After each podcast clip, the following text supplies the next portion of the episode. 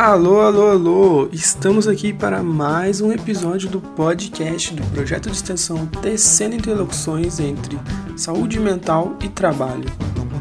E no episódio de hoje abordaremos o tema trabalho informal. Não é novidade para ninguém, o desemprego está cada vez mais em alta e com o agravo da pandemia, do desmonte dos direitos trabalhistas, acessar e permanecer um emprego estável e seguro é um desafio. No meio desse caos de incertezas e medos de Covid-19, a situação do trabalhador informal é ainda mais grave. Se para o trabalhador formal, que possui algum vínculo trabalhista ou até mesmo autônomos com cadastro de microempreendedor individual, que venham adoecer ou sofrer um acidente, já é um desafio utilizar os equipamentos de assistência, previdência e saúde, com suas longas demoras e algumas burocracias, fruto de um processo de sucateamento proposital desse governo que visa acabar com nossos direitos. Já para o trabalhador informal é quase inexistente esse amparo. Afinal, se ele ficar doente, sofrer um acidente, quem vai pagar pelo seu salário? Ele só recebe se for trabalhar, se não for, ó, aí ó. E essa insegurança, sem saber se vai ter dinheiro, comida na mesa, para pagar o aluguel do seu barraco, da sua casa, atrelado às condições de trabalho que são horríveis, afinal muitas vezes não se tem nenhum banheiro adequado para ir, além da violência diária, seja da rua em um acidente, como no caso dos entregadores de aplicativo, ou no caso dos ambulantes, em que são agredidos por seguranças e policiais diariamente na tentativa de ganhar seu pão de cada dia. Sem falar então das pessoas inseridas na prostituição que ficam totalmente desamparadas. Essa condição precária de vida, sem nenhuma segurança, qualidade, direitos, com longas jornadas de trabalho e muito estresse, pode vir a gerar sofrimento mental.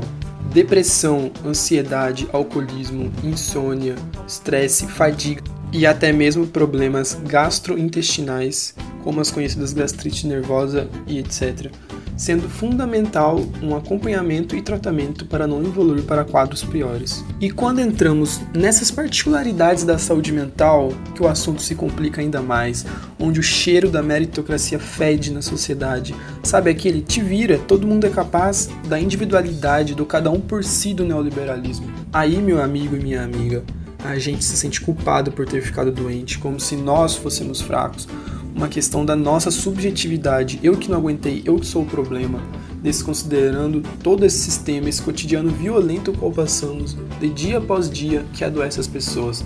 É preciso que mudemos esse pensamento e passemos a compreender a saúde para além de ter uma gripe, por exemplo, e ver que as condições econômicas e financeiras, como o nosso trabalho, interferem na nossa saúde e nosso bem-estar. E é importante destacar que esse trabalho informal tem um grupo específico, cor, gênero, classe social. Segundo o IBGE de 2019, 47,4% eram pretos e pardos, um número significativo quando comparado à população branca, que era de 34,5%.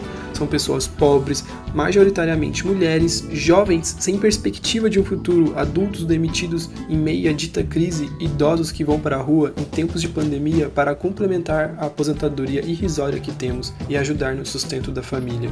E estamos falando da gente, de eu, você, do seu amigo, companheira, da tua avó.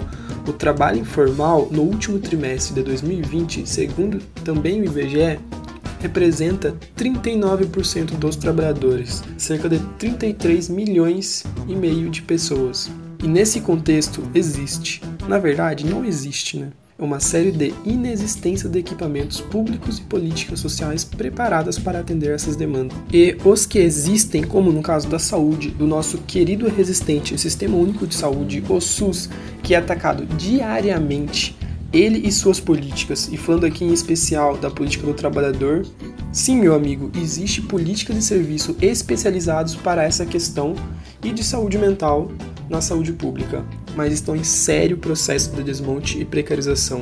Mas, se você está ou conhece alguém que está adoecendo, indique ou procure uma UBS ou Centro de Saúde do Trabalhador de sua cidade, se tiver.